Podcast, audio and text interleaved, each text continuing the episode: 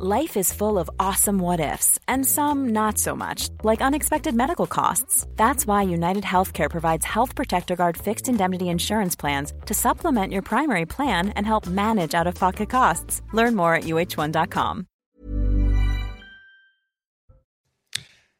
Toulouse, vainqueur de la Coupe de France, 5 buts à 1 face à Nantes, un match sous haute surveillance en raison de la présence en tribune d'Emmanuel Macron, mais qui s'est avéré plus calme que prévu. Les détails dès le début de ce journal. L'émotion et le recueillement à Rambervillers dans les Vosges. Près de 600 personnes se sont réunies cet après-midi pour rendre hommage à la petite Rose. La fillette de 5 ans a été retrouvée morte mardi dans un sac plastique. Le principal suspect âgé de 15 ans a été arrêté et placé en détention provisoire. Plus d'un millier de personnes se sont réunies à Mayotte ce samedi pour renouveler leur soutien à l'opération Wombushu. À l'inverse, en métropole, des manifestations avaient lieu dans les grandes villes du pays pour dénoncer la politique migratoire du gouvernement. Et puis un incendie s'est déclaré dans un dépôt pétrolier en Crimée annexé. Une attaque de drones ukrainiens en serait responsable. Serait-ce le début d'une offensive de printemps contre les forces russes? Élément de réponse dans un instant avec Harold Iman.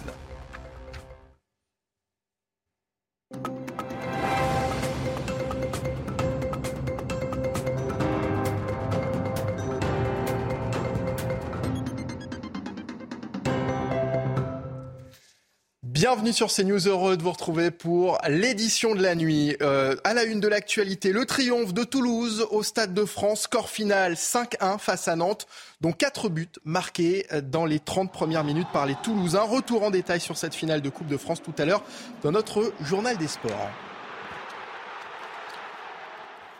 Mais auparavant, au-delà du sport, il y avait derrière ce match un caractère politique en raison de la présence en tribune du chef de l'État et de l'appel lancé par les syndicats. En effet, plusieurs organisations souhaitaient, lors de cette finale, manifester leur mécontentement vis-à-vis de la politique d'Emmanuel Macron. La rencontre a finalement été plus calme que prévu. Maureen Vidal. Le match de la finale de la Coupe de France opposant Nantes à Toulouse, la 49e minute devait être marquée par un sifflet de la part des supporters en rappel au 49-3 appliqué pour la réforme des retraites par le gouvernement. Cet acte servait de rappel pour les Français de leur opposition face au gouvernement du président de la République alors présent dans le stade. Nous avons donc entendu un léger sifflet qui a duré quelques secondes à la 49e minute du match. Pour la plupart, les supporters étaient là pour le football et ne souhaitaient pas forcément politiser le sport, ce sont leurs mots. Je vous propose d'en écouter quelques-uns. Bah, c'est dommage, c'est un lieu sportif et non politique, donc euh, il n'y avait pas besoin de ça. Personnellement, je m'en fiche. Je viens au stade, c'est pour kiffer, voir du football. Ça n'a pas sa place dans un match, même si c'est important, ça n'a pas sa place dans un match. De plus, l'opération des syndicats n'a pas été une réussite, puisque les cartons rouges distribués contre la réforme des retraites ont été confisqués par les stadiers à l'entrée du stade. Côté football, Toulouse remporte la Coupe de France avec 5 buts à 1. L'émotion et le recueillement ce samedi à Rambervillers dans les Vosges. Les habitants ont rendu euh, hommage à la petite Rose, retrouvée morte mardi dernier dans un sac plastique. Près de 600 personnes étaient présentes sur place. Mathilde Ibanez. Ce fut une marche rose remplie d'émotions. Les rues de Rambervillers ont été plongées dans un silence pesant, dans un silence de recueillement. Les seuls bruits que nous avons entendus eh bien, étaient les cris de détresse de la famille. Beaucoup euh, de personnes se sont euh, réunies ici pour soutenir euh, la famille et pour rendre hommage à Rose, 5 ans. La foule a crié à plusieurs reprises Rose, Rose, justice pour Rose. Car pour les habitants, eh bien, ils sont remplis de tristesse ils sont surtout choqués de cette violence. Ils ne comprennent pas pourquoi de tels actes ont pu se passer ici, chez eux. Je vous propose de les écouter. C'est un coup de massue, c'est effroyable, on a du mal à réaliser. Et puis la peur, on est angoissé, on a peur maintenant. Il y a de l'angoisse quand même et c'est lourd dans le quartier. Je pense que ça va marquer beaucoup Rambervillers. J'ai énormément d'effroi, puis en plus euh, beaucoup de sympathie pour la famille parce que supporter ça, c'est pas évident. Ça nous a stressé aussi beaucoup parce que c'est sur notre secteur. On est citoyen de Rambervillers. De la tristesse, du désarroi et que voilà, quoi que c'est triste, surtout un enfant de 5 ans en fait. En plus, on est une petite ville de 5000 habitants, on se connaisse presque tous de vue. Réunis en nombre, habillés en rose avec la photo de Rose sur euh, leur t-shirt, une rose également à la main. Cet enfant était euh, décrit comme une enfant joyeuse, pétillante, solaire, pleine de vie, gentille. Et on a pu également euh, discuter avec son papa hors caméra. Il nous a dit qu'il ne pouvait plus dormir la nuit, qu'il était complètement anéanti. Ici, en tout cas, l'émotion a été très forte. La marche rose avait commencé hein, au niveau du domicile de la famille. On est passé également devant le domicile du suspect avant de revenir jusqu'ici où des enfants ont pu laisser des dessins, écrire des mots en soutien à la famille pour Rose. Dans le reste de l'actualité, une bijouterie a été braquée à Paris, euh, une bijouterie dans le premier arrondissement. Il s'agit de la boutique Bulgarie située sur la prestigieuse place Vendôme. Les trois suspects étaient cagoulés, porteurs d'armes longues. Ils ont pris la fuite à bord de deux motos. Leur butin est estimé à plusieurs millions d'euros. En septembre 2021, un braquage avait déjà eu lieu dans cette même bijouterie. Dans l'actualité également, les agriculteurs victimes de vols, notamment dans la Vienne. Après une accalmie ces deux dernières années, les disparitions de bétail et de matériel reprennent. Les GPS des tracteurs sont particulièrement visés. Dernièrement, la gendarmerie a démantelé une filière d'expédition vers les pays de l'Est. Jean-Michel Decaze. Le rendez-vous est donné en pleine campagne, au nord du département de la Vienne. Le président de la FNSEA ne veut pas que sa ferme soit reconnue par d'éventuels voleurs. Son antenne GPS a déjà disparu. Préjudice 9000 euros. C'est gonflant, mais gonflant sérieux. Ils sont venus à 40 mètres de ma fenêtre de chambre à 3h30 du matin. Ils sont deux, on les voit à la caméra. Alors ça, c'est stressant. Et puis euh, j'ai un collègue carrément entre midi et deux. Dans la région, les GPS agricoles ont fait l'objet d'une véritable razzia depuis novembre dernier. Bah là, si on m'emmène tout, on emmène pour 15 000 euros. J'ai pas tous les, GPS sur les six derniers mois, mais euh, je suis certain qu'on passe les 40, c'est sûr, dans le département de la Vienne. 40 vols Ah oui, sûr, sûr. On est déjà à 15, rien que sur le mois de février déjà. Ces GPS conduisent le tracteur avec une précision de 2 cm, permettent l'épandage ultra précis des engrais et des phytosanitaires. On vient parano. La moindre voiture, le moindre truc, on saute sur le téléphone derrière pour faire des photos, des vidéos, des machins, on garde des traces. L'avantage, c'est qu'on a un lieu, une date, une heure, une marque de voiture et une plaque d'immatriculation. Pour se protéger, les agriculteurs installent des caméras de surveillance dans les hangars. Les retraités surveillent les cours de ferme et préviennent la gendarmerie si une voiture inconnue circule dans le secteur. La France n'a jamais compté autant de prisonniers. Au 1er avril, 73 080 personnes étaient détenues euh, dans les prisons françaises, un record. Pourtant, les places de prison continuent de manquer et il semble toujours aussi difficile d'en ouvrir de nouvelles. Dans le Val-de-Marne, justement, l'État souhaite construire un centre de détention de 800 places. Mais depuis plus de 4 ans, les habitants et l'ensemble des élus locaux sont opposés au projet. Reportage de Jules Bedeau et Geoffrey Defebvre. La commune de Noiseau dans le Val-de-Marne, c'est un tiers de bâti, un tiers de forêt et un tiers d'agriculture et bientôt une prison. La paraison devrait se situer sur toute cette zone agricole. Une prison de 800 places que les habitants et les élus locaux ne veulent pas. Mais pour garantir l'aboutissement de ce projet, l'État pourrait utiliser un PIG, un projet d'intérêt général. C'est un 49.3 de l'urbanisme. On ne pourra rien faire, on ne pourra pas s'opposer. Dans le village, des banderoles non à la prison sont bien visibles et les arguments de la population ne manquent pas. Insécurité pour mes enfants, la, pollution sonore et puis le, bloc béton au milieu de la forêt. C'est national euh, qui a beaucoup de circulation, ça c'est déjà bloqué le matin, ça va l'être encore plus. Je vois pas pourquoi ils vont encore euh, construire sur des terres agricoles. Ces terres agricoles, les voici, 17 hectares que le fils de l'agriculteur actuel souhaite cultiver. À proximité, une forêt protégée où la biodiversité serait menacée. Ah ben elle va perturber à la fois le cadre de vie de l'agriculture, des animaux, de l'oiseau. Il y a d'autres solutions qui avaient été proposées par des agriculteurs sur des terrains pas loin, mais qui n'étaient pas cultivés. La future prison créerait 500 emplois, un argument qui ne convainc pas la commune, qui se battra jusqu'au bout. À Mayotte, plus d'un millier de personnes se sont réunies ce samedi pour renouveler leur soutien à l'opération Wombushu. Son objectif est d'évacuer et détruire certains bidonvilles et aussi d'expulser les clandestins dont la plupart sont originaires des Comores. Mais l'opération voulue par le ministère de l'Intérieur est mise à mal par plusieurs décisions de justice. Alors face aux violences dans certains villages, des habitants décident de patrouiller à la tombée de la nuit jusqu'à tard le soir pour assurer leur propre sécurité. En octobre dernier, ils ont même créé une association. Reportage à Mayotte de Clémence Barbier, Régine Delfour et Fabrice Elsner. L'équipe A se trouve dans le, dans le côté nord, à l'école, c'est bon? Vêtus de leurs gilets jaunes, ces habitants du village de Nyambadao, à l'est de l'île, surveillent les rues chaque soir. On les sépare en quatre groupes, euh, de prendre les quatre côtés de la, de la ville. Ce quartier a déjà subi plusieurs dégradations par des individus violents. Terrorisés, les habitants n'osaient même plus sortir de chez eux. Là, on est juste à côté d'une maison qui a été brûlée où il y avait des voitures qui ont été brûlées aussi. Donc euh, on a décidé d'agir. On s'est vu laissé à l'abandon par les autorités euh, qui, qui, sont dépassées. Selon cet enseignant, la clé de la sérénité dans un quartier est l'intégration de tous les habitants, peu importe leur situation. Euh, parmi l'association, on a des personnes qui sont en situation irrégulière. On n'a rien contre les, les, personnes en situation euh, irrégulière, mais à partir du moment où ils sont là, ils vivent là, en paix, bah écoutez, euh, on, on vivra en paix. D'autres villages de Mayotte organisent eux aussi ces patrouilles citoyennes pour lutter contre l'insécurité. Et pendant ce temps, euh, en métropole, plusieurs milliers de personnes ont manifesté dans les grandes villes du pays contre l'opération sécuritaire Wumbushu à Mayotte et contre la politique migratoire du gouvernement. Des rassemblements avaient lieu à Paris, Rennes ou encore Marseille. L'actualité internationale à présent, alors que de nouvelles frappes russes ont fait au moins 26 morts la nuit dernière dans plusieurs villes ukrainiennes. Un incendie s'est déclaré dans un dépôt pétrolier en Crimée annexée. Une attaque de drones ukrainiens en serait responsable.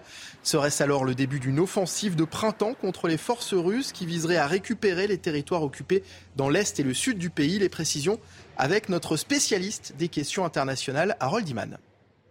Le front commence à s'animer avec l'arrivée du printemps et il est clair que l'offensive russe d'hiver n'a pas eu lieu. Les forces russes, armées régulières et miliciens Wagner, ont certes partiellement entouré la ville de Bakhmut, mais peinent à la prendre.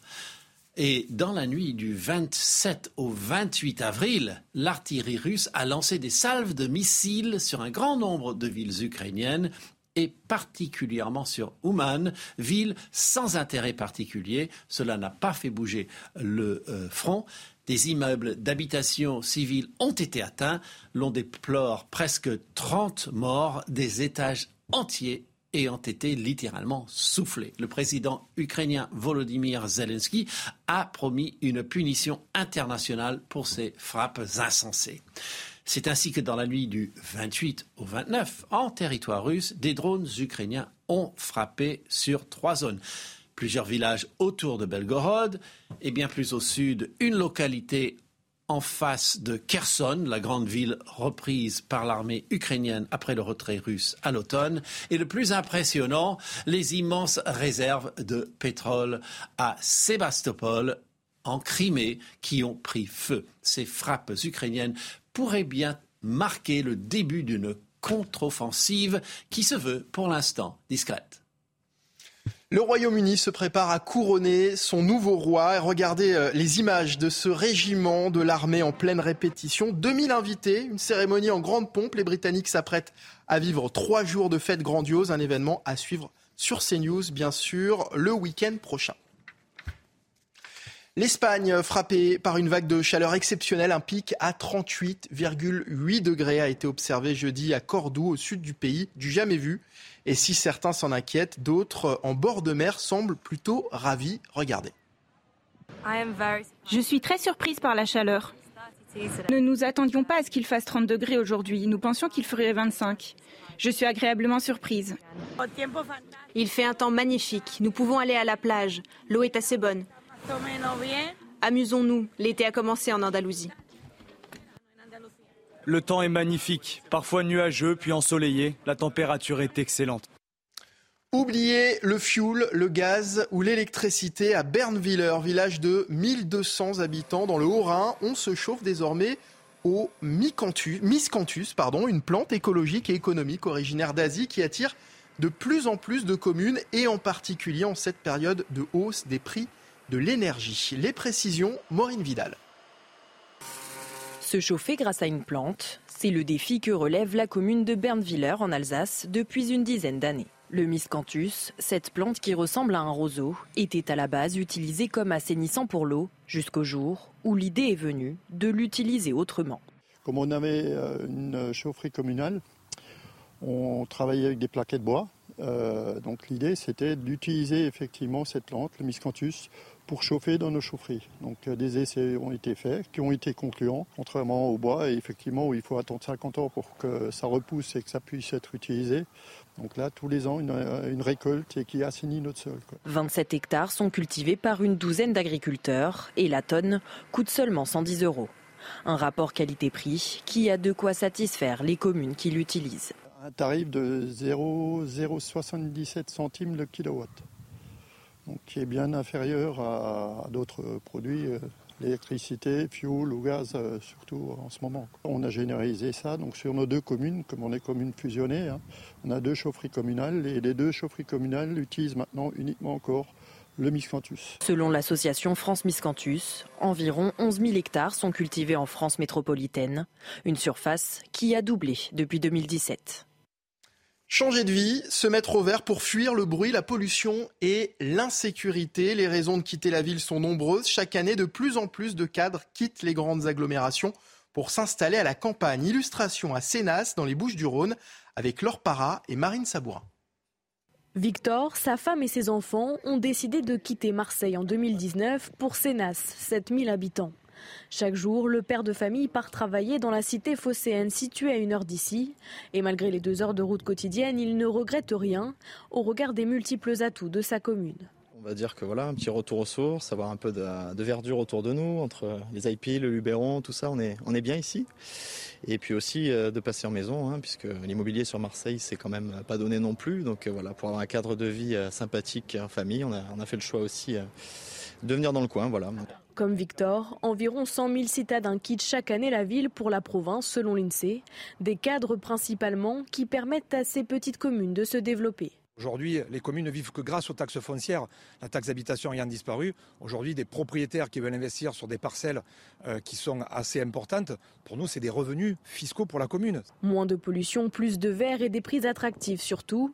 À Sénas, le prix du mètre carré est d'environ 3 000 euros, presque 5 000 à Marseille et jusqu'à 8 000 euros à Aix-en-Provence. Et tout de suite, on passe au sport. Et on vous en parlait en ouverture de ce journal, la démonstration de Toulouse en finale de la Coupe de France. Le TFC a lourdement euh, surclassé euh, Nantes, 5 buts à 1 pour offrir à la Ville Rose son premier trophée depuis 66 ans. Nicolas Paillard était présent au Stade de France pour suivre cet exploit des Toulousains. Hier, Philippe Montagny avait demandé à ses joueurs d'écrire la plus belle page de l'histoire du club. Les joueurs l'ont fait avec la manière ce soir, 27 minutes, 4 buts, une première mi-temps incroyable où tout ce que Toulouse tentait, Toulouse le réussissait avec de la maîtrise, de l'envie, un brin de réussite également. Ils ont asphyxié les Nantais, ils ont réussi à construire leur victoire, leur sacre en Coupe de France avec la manière, à l'image d'un joueur, Logan Costa, on en a parlé, le défenseur de Toulouse qui a inscrit ses deux premiers buts en professionnel. Lui qui est originaire de Seine-Saint-Denis, qui est né un 1er avril, il a fêté son anniversaire avec un peu de retard, mais avec la manière. Et Toulouse finalement a été dans la droite lignée de sa saison. La montée en Ligue 1, une très belle partie de saison, le maintien quasiment assuré. Et ce soir, le titre, la Coupe de France qui va dans la Ville Rose. Et quelques heures avant cette euh, finale, Lille et Ajaccio s'affrontaient à l'occasion de la 33e journée de Ligue 1. Une rencontre qui a tourné à l'avantage des Dogs. Là aussi, tout s'est joué en première mi-temps. André Gomez par deux fois, puis Rémi Cabella ont, douché les espoirs corses avant la 40e minute. Score final 3-0. Lille conforte ainsi sa cinquième place et repousse Rennes et Lyon à 6 points. La situation s'assombrit en revanche un peu plus pour Ajaccio. À 5 journées du terme, les Corses comptent 10 points de retard sur Nantes et Strasbourg, premier non relégable. Rugby à présent et la désillusion des Toulousains qui ne remporteront pas leur sixième Champions Cup cette année. Comme en 2019 et en 2022, les stadistes ont été stoppés en demi-finale par leurs éternels bourreaux irlandais du Leinster. Défaite 41 à 22, 5 essais encaissés. Actuel leader du top 14 et assuré de disputer la phase finale, les Toulousains peuvent encore se consoler avec un titre de champion de France. De son côté, le Leinster rencontrera en finale les Anglais d'Exeter ou La Rochelle qui s'affrontent ce dimanche. Déception euh, également euh, chez les femmes avec euh, l'épilogue du tournoi Destination devant plus de 58 000 spectateurs, un record pour un match féminin. L'équipe de France s'est inclinée comme l'an passé lors de son dernier match face à l'Angleterre. Mais les Bleus peuvent avoir des regrets. Menées 33 à 0 à la pause, elles se sont révoltées dans le deuxième acte pour finalement échouer à 5 points des Britanniques. Défaite 38 à 33.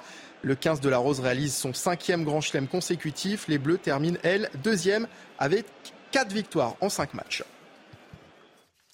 Et puis, euh, on termine avec de la Formule 1 et le Grand Prix d'Azerbaïdjan. Après euh, la pole décrochée par Charles Leclerc, les pilotes enchaînent ce samedi avec un format de sprint inédit. 17 tours sur la piste de Bakou pour permettre aux 8 premiers de marquer des points.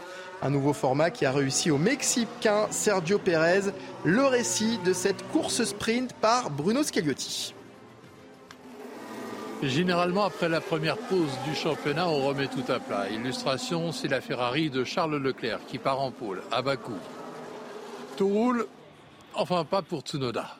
Ah oui, il y a une voiture qui a perdu une roue et il faut savoir à qui elle a pas. Tsunoda Résultat, entrée en piste de la voiture de sécurité, les positions sont figées. Quand les voitures sont enfin libérées, il ne reste que 11 tours. Leclerc devance Pérez et Verstappen passe Russell. Mais une fois de plus, Ferrari ne tient pas le rythme. Pérez passe Leclerc, la différence de vitesse est énorme. Même DRS grand ouvert, la Ferrari ne peut rien faire. Coincé entre les Red Bull, Leclerc ne peut que limiter les dégâts. Pérez s'impose devant Leclerc qui contient Verstappen de justesse. Une fois de plus, Red Bull s'impose. Gasly est 13e, Ocon 18e. Allez, restez avec nous sur CNews. Dans un instant, nous reviendrons sur la finale de la Coupe de France de football ce samedi au Stade de France. Un match sous haute surveillance en raison de la présence en tribune d'Emmanuel Macron, mais qui s'est avéré plus calme que prévu. Les détails dans notre prochaine édition sur CNews. À tout à l'heure. Retrouvez tous nos programmes et plus sur cnews.fr. Toulouse, vainqueur de la Coupe de France, 5 buts à 1 face à Nantes, un match sous haute surveillance en raison de la présence en tribune d'Emmanuel Macron, mais qui s'est avéré plus calme que prévu. Les détails dès le début de ce journal. L'émotion et le recueillement à Rambervillers dans les Vosges. Près de 600 personnes se sont réunies cet après-midi pour rendre hommage à la petite Rose. La fillette de 5 ans a été retrouvée morte mardi dans un sac plastique.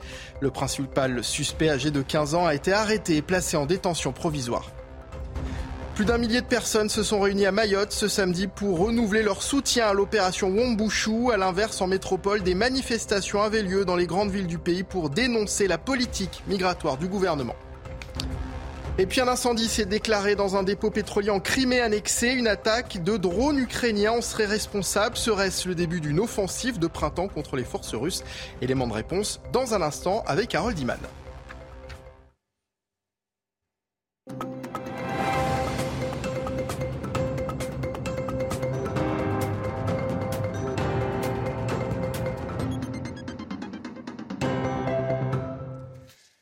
Bienvenue sur CNews, heureux de vous retrouver pour l'édition de la nuit. Euh, à la une de l'actualité, le triomphe de Toulouse au Stade de France, score final 5-1 face à Nantes, dont 4 buts marqués dans les 30 premières minutes par les Toulousains. Retour en détail sur cette finale de Coupe de France tout à l'heure dans notre journal des sports.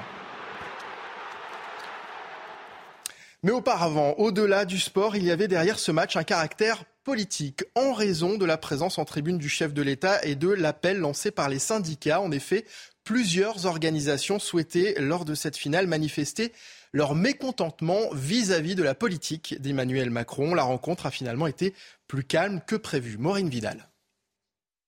Le match de la finale de la Coupe de France opposant Nantes à Toulouse, la 49e minute devait être marquée par un sifflet de la part des supporters en rappel au 49-3 appliqué pour la réforme des retraites par le gouvernement. Cet acte servait de rappel pour les Français de leur opposition face au gouvernement du président de la République alors présent dans le stade. Nous avons donc entendu un léger sifflet qui a duré quelques secondes à la 49e minute du match. Pour la plupart, les supporters étaient là pour le football et ne souhaitaient pas forcément politiser le sport, ce sont leurs mots. Je vous propose d'en écouter quelques-uns. Bah, c'est dommage, c'est un lieu sportif et non politique, donc il n'y avait pas besoin de ça. Personnellement, je m'en fiche. Je viens au stade, c'est pour kiffer, voir du football. Ça n'a pas sa place dans un match, même si c'est important, ça n'a pas sa place dans un match. De plus, l'opération des syndicats n'a pas été une réussite puisque les cartons rouges distribués contre la réforme des retraites ont été confisqués par les stadiers à l'entrée du stade. Côté football, Toulouse remporte la Coupe de France avec 5 buts à 1. L'émotion et le recueillement ce samedi à Rambervillers dans les Vosges. Les habitants ont rendu hommage à la petite Rose, retrouvée morte mardi dernier dans un sac plastique. Près de 600 personnes étaient présentes sur place. Mathilde Ibanez. Ce fut une marche rose remplie d'émotions. Les rues de Rambervilliers ont été plongées dans un silence pesant, dans un silence de recueillement. Les seuls bruits que nous avons entendus eh bien, étaient les cris de détresse de la famille. Beaucoup de personnes se sont réunies ici pour soutenir la famille et pour rendre hommage à Rose. Cinq ans, la foule a crié à plusieurs reprises Rose, Rose, justice pour Rose. Car pour les habitants, eh bien, ils sont remplis de tristesse mais ils sont surtout choqués de cette violence. Ils ne comprennent pas pourquoi de tels actes ont pu se passer ici, chez eux. Je vous propose de les écouter. C'est un coup de massue, c'est effroyable, on a du mal à réaliser. Et puis la peur, on est angoissé, on a peur maintenant. Il y a de l'angoisse quand même et c'est lourd dans le quartier. Je pense que ça va marquer beaucoup Rambervillers. J'ai énormément d'effroi, puis en plus beaucoup de sympathie pour la famille parce que supporter ça, c'est pas évident. Ça nous a stressé aussi beaucoup parce que c'est sur notre secteur. On est citoyen de Rambervillers. De la tristesse, du désarroi et que voilà, quoi que c'est triste, surtout un enfant de 5 ans en fait. En plus, on est une petite ville de 5000 habitants, on se connaissent presque tous de vue. Réunis en nombre, habillés en rose avec la photo de Rose sur leur t-shirt, une rose également à la main. Cet enfant était décrit comme une enfant joyeuse, pétillante, solaire, pleine de vie, gentille. Et on a pu également discuter avec son papa hors caméra. Il nous a dit qu'il ne pouvait plus dormir la nuit, qu'il était complètement anéanti. Ici, en tout cas, l'émotion a été très forte. La marche rose avait commencé hein, au niveau du domicile de la famille. On est passé également devant le domicile du suspect avant de revenir jusqu'ici où des enfants ont pu laisser des dessins, écrire des mots en soutien à la famille pour Rose. Dans le reste de l'actualité, une bijouterie a été braquée à Paris, euh, une bijouterie dans le premier arrondissement. Il s'agit de la boutique Bulgarie située sur la prestigieuse place Vendôme. Les trois suspects étaient cagoulés, porteurs d'armes longues. Ils ont pris la fuite à bord de deux motos. Leur butin est estimé à plusieurs millions d'euros. En septembre 2021, un braquage avait déjà eu lieu dans cette même bijouterie. Dans l'actualité également, les agriculteurs victimes de vols, notamment dans la Vienne. Après une accalmie ces deux dernières années, les disparitions de bétail et de matériel reprennent. Les GPS des tracteurs sont particulièrement visés. Dernièrement, la gendarmerie a démantelé une filière d'expédition vers les pays de l'Est. Jean-Michel Decaze. Le rendez-vous est donné en pleine campagne, au nord du département de la Vienne. Le président de la FNSEA ne veut pas que sa ferme soit reconnue par d'éventuels voleurs. Son antenne GPS a déjà disparu. Préjudice 9000 euros. C'est gonflant, mais gonflant sérieux. Ils sont venus à 40 mètres de ma fenêtre de chambre à 3h30 du matin. Ils sont deux, on les voit à la caméra. Alors ça, c'est stressant. Et puis euh, j'ai un collègue carrément entre midi et deux, quoi. Dans la région, les GPS agricoles ont fait l'objet d'une véritable razzia depuis novembre dernier. Bah là, si on m'emmène tout, on m'en emmène pour 15 000 euros. J'ai pas tous les, les, GPS sur les 6 derniers mois, mais euh, je suis certain qu'on passe les 40, c'est sûr, dans le département de la Vienne. 40 vols Ah oui, sûr, sûr. On est déjà à 15, rien que sur le mois de février déjà. Ces GPS conduisent le tracteur avec une précision de 2 cm, permettent l'épandage ultra précis des engrais et des phytosanitaires. On vient parano. La moindre voiture, le moindre truc, on saute sur le téléphone derrière pour faire des photos, des vidéos, des machins, on garde des traces. L'avantage, c'est qu'on a un lieu, une date, une heure, une marque de voiture et une plaque d'immatriculation. Pour se protéger, les agriculteurs installent des caméras de surveillance dans les hangars. Les retraités surveillent les cours de ferme et préviennent la gendarmerie si une voiture inconnue circule dans le secteur. La France n'a jamais compté autant de prisonniers. Au 1er avril, 73 080 personnes étaient détenues euh, dans les prisons françaises, un record. Pourtant, les places de prison continuent de manquer et il semble toujours aussi difficile d'en ouvrir de nouvelles. Dans le Val-de-Marne, justement, l'État souhaite construire un centre de détention de 800 places. Mais depuis plus de 4 ans, les habitants et l'ensemble des élus locaux sont opposés au projet. Reportage de Jules Bedeau et Geoffrey Defebvre. La commune de Noiseau dans le Val-de-Marne, c'est un tiers de bâti, un tiers de forêt et un tiers d'agriculture et bientôt une prison. La paraison devrait se situer sur toute cette zone agricole. Une prison de 800 places que les habitants et les élus locaux ne veulent pas. Mais pour garantir l'aboutissement de ce projet, l'État pourrait utiliser un PIG, un projet d'intérêt général. C'est un 49.3 de l'urbanisme. On ne pourra rien faire, on ne pourra pas s'opposer. Dans le village, des banderoles non à la prison sont bien visibles et les arguments de la population ne manquent pas. Insécurité pour mes enfants, la, pollution sonore et puis le, bloc béton au milieu de la forêt. C'est national euh, qui a beaucoup de circulation, ça c'est déjà bloqué le matin, ça va l'être encore plus.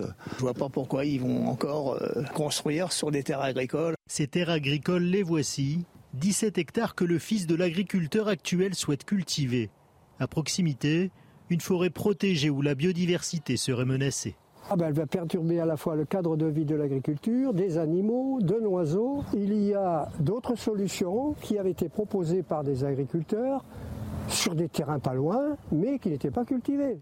La future prison créerait 500 emplois, un argument qui ne convainc pas la commune, qui se battra jusqu'au bout. À Mayotte, plus d'un millier de personnes se sont réunies ce samedi pour renouveler leur soutien à l'opération Wombushu. Son objectif est d'évacuer et détruire certains bidonvilles et aussi d'expulser les clandestins dont la plupart sont originaires des Comores. Mais l'opération voulue par le ministère de l'Intérieur est mise à mal par plusieurs décisions de justice. Alors face aux violences dans certains villages, des habitants décident de patrouiller à la tombée de la nuit jusqu'à tard le soir pour assurer leur propre sécurité. En octobre dernier, ils ont même créé une association. Reportage à Mayotte de Clémence Barbier, Régine Delfour et Fabrice Elsner. L'équipage se trouve dans le, dans le côté nord, à l'école, c'est bon? Vêtus de leur gilet jaune, ces habitants du village de Nyambadao, à l'est de l'île, surveillent les rues chaque soir. On les sépare en quatre groupes de prendre les quatre côtés de la, de la ville. Ce quartier a déjà subi plusieurs dégradations par des individus violents. Terrorisés, les habitants n'osaient même plus sortir de chez eux. Là, on est juste à côté d'une maison qui a été brûlée, où il y avait des voitures qui ont été brûlées aussi. Donc, euh, on a décidé d'agir. On s'est vu laissé à l'abandon par les autorités euh, qui, qui, sont dépassées. Selon cet enseignant, la clé de la sérénité dans un quartier est l'intégration de tous les habitants, peu importe leur situation. Euh, parmi l'association, on a des personnes qui sont en situation irrégulière. On n'a rien contre les, personnes en situation euh, irrégulière, mais à partir du moment où ils sont là, ils vivent là, en paix, bah écoutez, euh, on, on vivra en paix. D'autres villages de Mayotte organisent eux aussi ces patrouilles citoyennes pour lutter contre l'insécurité. Et pendant ce temps, euh, en métropole, plusieurs milliers de personnes ont manifesté dans les euh, grandes villes euh, du pays contre l'opération sécuritaire Wumbushu à Mayotte et contre la politique migratoire du gouvernement. Des rassemblements avaient lieu à Paris, Rennes ou encore Marseille. L'actualité internationale à présent, alors que de nouvelles frappes russes ont fait au moins 26 morts la nuit dernière dans plusieurs villes ukrainiennes. Un incendie s'est déclaré dans un dépôt pétrolier en Crimée annexée. Une attaque de drones ukrainiens en serait responsable. Serait-ce alors le début d'une offensive de printemps contre les forces russes qui viserait à récupérer les territoires occupés dans l'est et le sud du pays? Les précisions avec notre spécialiste des questions internationales, Harold Iman. Le front commence à s'animer avec l'arrivée du printemps et il est clair que l'offensive russe d'hiver n'a pas eu lieu. Les forces russes, armées régulières et miliciens Wagner, ont certes partiellement entouré la ville de Bakhmut, mais peinent à la prendre. Et dans la nuit du 27 au 28 avril, l'artillerie russe a lancé des salves de missiles sur un grand nombre de villes ukrainiennes et particulièrement sur Ouman, ville sans intérêt particulier. Cela n'a pas fait bouger le euh, front. Des immeubles d'habitation civile ont été atteints. L'on déplore presque 30 morts, des étages entiers ayant été littéralement soufflés. Le président ukrainien Volodymyr Zelensky a promis une punition internationale pour ces frappes insensées. C'est ainsi que dans la nuit du 28 au 29, en territoire russe, des drones ukrainiens ont frappé sur trois zones. Plusieurs villages autour de Belgorod et bien plus au sud, une localité en face de Kherson, la grande ville reprise par l'armée ukrainienne après le retrait russe à l'automne. Et le plus impressionnant, les immenses réserves de pétrole à Sébastopol, en Crimée, qui ont pris feu. Ces frappes ukrainiennes pourraient bien marquer le début d'une contre-offensive qui se veut pour l'instant discrète. Le Royaume-Uni se prépare à couronner son nouveau roi. regardez euh, les images de ce régiment de l'armée en pleine répétition. 2000 invités, une cérémonie en grande pompe. Les Britanniques s'apprêtent à vivre trois jours de fête grandiose. Un événement à suivre sur CNews, bien sûr, le week-end prochain. L'Espagne, frappée par une vague de chaleur exceptionnelle, un pic à 38,8 degrés a été observé jeudi à Cordoue, au sud du pays, du jamais vu. Et si certains s'en inquiètent, d'autres en bord de mer semblent plutôt ravis. Regardez. Je suis très surprise par la chaleur. Ne nous attendions pas à ce qu'il fasse 30 degrés aujourd'hui. Nous pensions qu'il ferait 25. Je suis agréablement surprise. Il fait un temps magnifique. Nous pouvons aller à la plage. L'eau est assez bonne. Amusons-nous. L'été a commencé en Andalousie. Le temps est magnifique, parfois nuageux puis ensoleillé. La température est excellente. Oubliez le fioul, le gaz ou l'électricité à Bernwiller, village de 1200 habitants dans le Haut-Rhin. On se chauffe désormais au miscanthus, pardon, une plante écologique et économique originaire d'Asie qui attire de plus en plus de communes et en particulier en cette période de hausse des prix de l'énergie. Les précisions, Maureen Vidal. Se chauffer grâce à une plante, c'est le défi que relève la commune de Bernwiller en Alsace depuis une dizaine d'années. Le miscanthus, cette plante qui ressemble à un roseau, était à la base utilisée comme assainissant pour l'eau jusqu'au jour où l'idée est venue de l'utiliser autrement. Comme on avait euh, une chaufferie communale, on travaillait avec des plaquettes de bois. Euh, donc l'idée c'était d'utiliser effectivement cette plante, le miscanthus, pour chauffer dans nos chaufferies. Donc euh, des essais ont été faits, qui ont été concluants, contrairement au bois, et effectivement où il faut attendre 50 ans pour que ça repousse et que ça puisse être utilisé. Donc là, tous les ans, une, euh, récolte qui assainit notre sol. 27 hectares sont cultivés par une douzaine d'agriculteurs et la tonne coûte seulement 110 euros. Un rapport qualité-prix qui a de quoi satisfaire les communes qui l'utilisent. Un tarif de 0,077 centimes le kilowatt qui est bien inférieur à, d'autres produits, euh, l'électricité, fuel ou gaz, euh, surtout en ce moment. On a généralisé ça sur nos deux communes, comme on est communes fusionnées, hein. on a deux chaufferies communales et les deux chaufferies communales utilisent maintenant uniquement encore le miscanthus. Selon l'association France Miscanthus, environ 11 000 hectares sont cultivés en France métropolitaine, une surface qui a doublé depuis 2017. Changer de vie, se mettre au vert pour fuir le bruit, la pollution et l'insécurité. Les raisons de quitter la ville sont nombreuses. Chaque année, de plus en plus de cadres quittent les grandes agglomérations pour s'installer à la campagne. Illustration à Sénas, dans les Bouches du Rhône, avec Laure Para et Marine Sabourin. Victor, sa femme et ses enfants ont décidé de quitter Marseille en 2019 pour Sénas, 7000 habitants. Chaque jour, le père de famille part travailler dans la cité phocéenne située à une heure d'ici. Et malgré les deux heures de route quotidienne, il ne regrette rien au regard des multiples atouts de sa commune. On va dire que voilà, un petit retour aux sources, avoir un peu de, verdure autour de nous, entre les IP, le Luberon, tout ça, on est, on est bien ici. Et puis aussi euh, de passer en maison, hein, puisque l'immobilier sur Marseille, c'est quand même pas donné non plus. Donc euh, voilà, pour avoir un cadre de vie euh, sympathique en famille, on a, on a fait le choix aussi de venir dans le coin. Voilà. Comme Victor, environ 100 000 citadins quittent chaque année la ville pour la province, selon l'INSEE. Des cadres principalement qui permettent à ces petites communes de se développer. Aujourd'hui, les communes ne vivent que grâce aux taxes foncières, la taxe d'habitation ayant disparu. Aujourd'hui, des propriétaires qui veulent investir sur des parcelles euh, qui sont assez importantes, pour nous, c'est des revenus fiscaux pour la commune. Moins de pollution, plus de verre et des prix attractifs surtout. À Sénas, le prix du mètre carré est d'environ 3 000 euros, presque 5 000 à Marseille et jusqu'à 8 000 euros à Aix-en-Provence. Et tout de suite, on passe au sport. Et on vous en parlait en ouverture de ce journal. La démonstration de Toulouse en finale de la Coupe de France. Le TFC a lourdement euh, surclassé euh, Nantes, 5 buts à 1 pour offrir à la Ville Rose son premier trophée depuis 66 ans. Nicolas Paillard était présent au Stade de France pour suivre cet exploit des Toulousains. Hier, Philippe Montagny avait demandé à ses joueurs d'écrire la plus belle page de l'histoire du club. Les joueurs l'ont fait avec la manière ce soir, 27 minutes, 4 buts, une première mi-temps incroyable où tout ce que Toulouse tentait, Toulouse le réussissait avec de la maîtrise, de l'envie, un brin de réussite également. Ils ont asphyxié les Nantais, ils ont réussi à construire leur victoire, leur sacre en Coupe de France avec la manière, à l'image d'un joueur, Logan Costa, on en a parlé, le défenseur de Toulouse qui inscrit ses deux premiers buts en professionnel. Lui qui est originaire de Seine-Saint-Denis, qui est né un 1er avril, il a fêté son anniversaire avec un peu de retard, mais avec la manière. Et Toulouse finalement a été dans la droite lignée de sa saison. La montée en Ligue 1, une très belle partie de saison, le maintien quasiment assuré. Et ce soir, le titre, la Coupe de France qui va dans la Ville Rose. Et quelques heures avant cette euh, finale, Lille et Ajaccio s'affrontaient à l'occasion de la 33e journée de Ligue 1. Une rencontre qui a tourné à l'avantage des Dogs. Là aussi, tout s'est joué en première mi-temps. André Gomez par deux fois, puis Rémi Cabella ont, douché les espoirs corses avant la 40e minute. Score final 3-0. Lille conforte ainsi sa cinquième place et repousse Rennes et Lyon à 6 points. La situation s'assombrit en revanche un peu plus pour Ajaccio.